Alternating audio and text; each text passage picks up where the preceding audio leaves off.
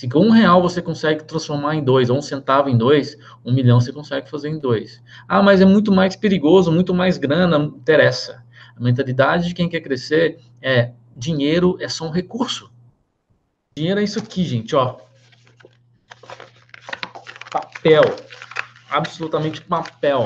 Só que vocês amam tanto essa coisa e ele domina vocês. Por isso que às vezes você fica assim, ah, eu deixa eu trabalhar aqui quietinho no meu emprego confortável, que tá tudo certo. E eu respeito isso. Mas quando você pega o dinheiro, aquele papel e fala assim, quer saber? Você um real, você cem reais, você mil reais, vai fazer o que eu mando a partir de agora.